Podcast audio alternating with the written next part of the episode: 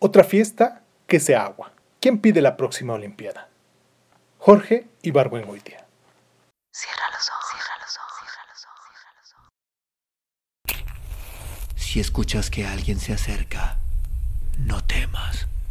Todo estará bien.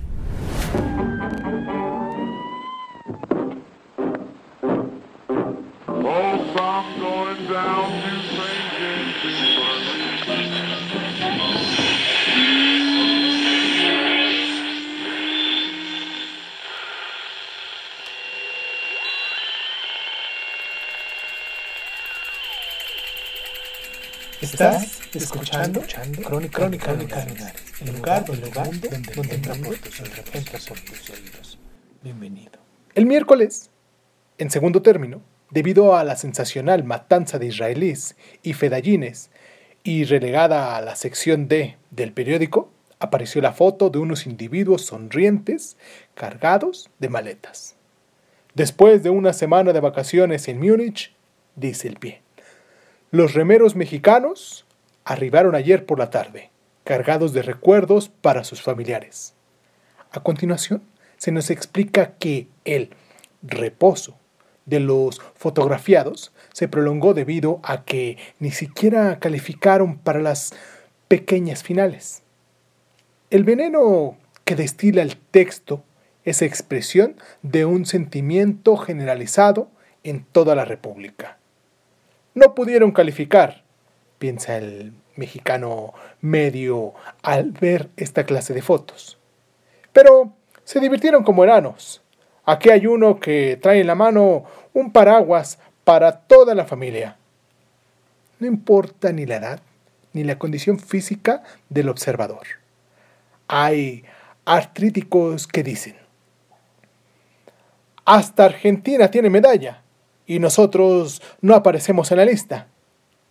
Si algún día me nombran jefe de la delegación mexicana de una Olimpiada futura, voy a rengar a los deportistas en los siguientes términos.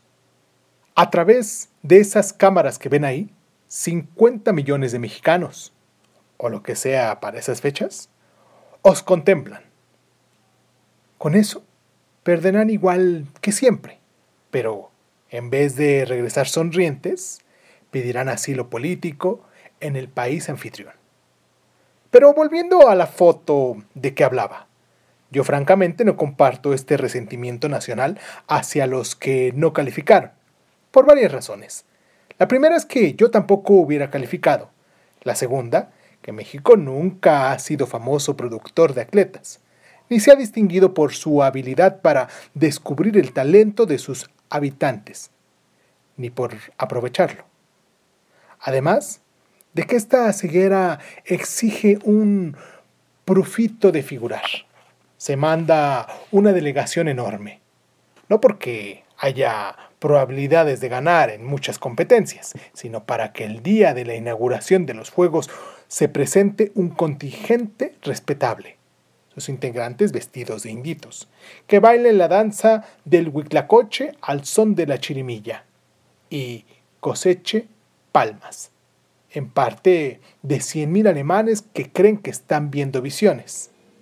De esto se trata, pero no se confiesa. Se dice que lo importante no es ganar, sino participar.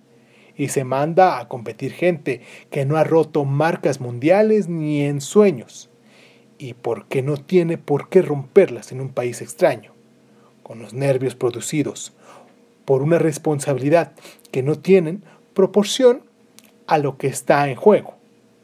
Van los mexicanos a ver si ganan de chiripa.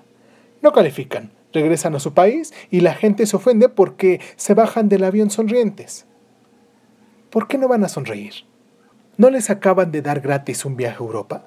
¿No les regalaron una cazadora bastante ridícula y una maleta blanca? Hay que admitir que, aunque no hayan calificado, su situación es bastante envidiable. Entonces, ¿por qué esperar que se bajen del avión llorando? Esto por lo que se refiere a la delegación mexicana. Por lo que se refiere a las Olimpiadas en general, no me cuenten que son la fiesta de la paz la hermandad internacional y el homenaje a la proeza física. Al contrario, son la fiesta del nacionalismo y la guerra incruenta.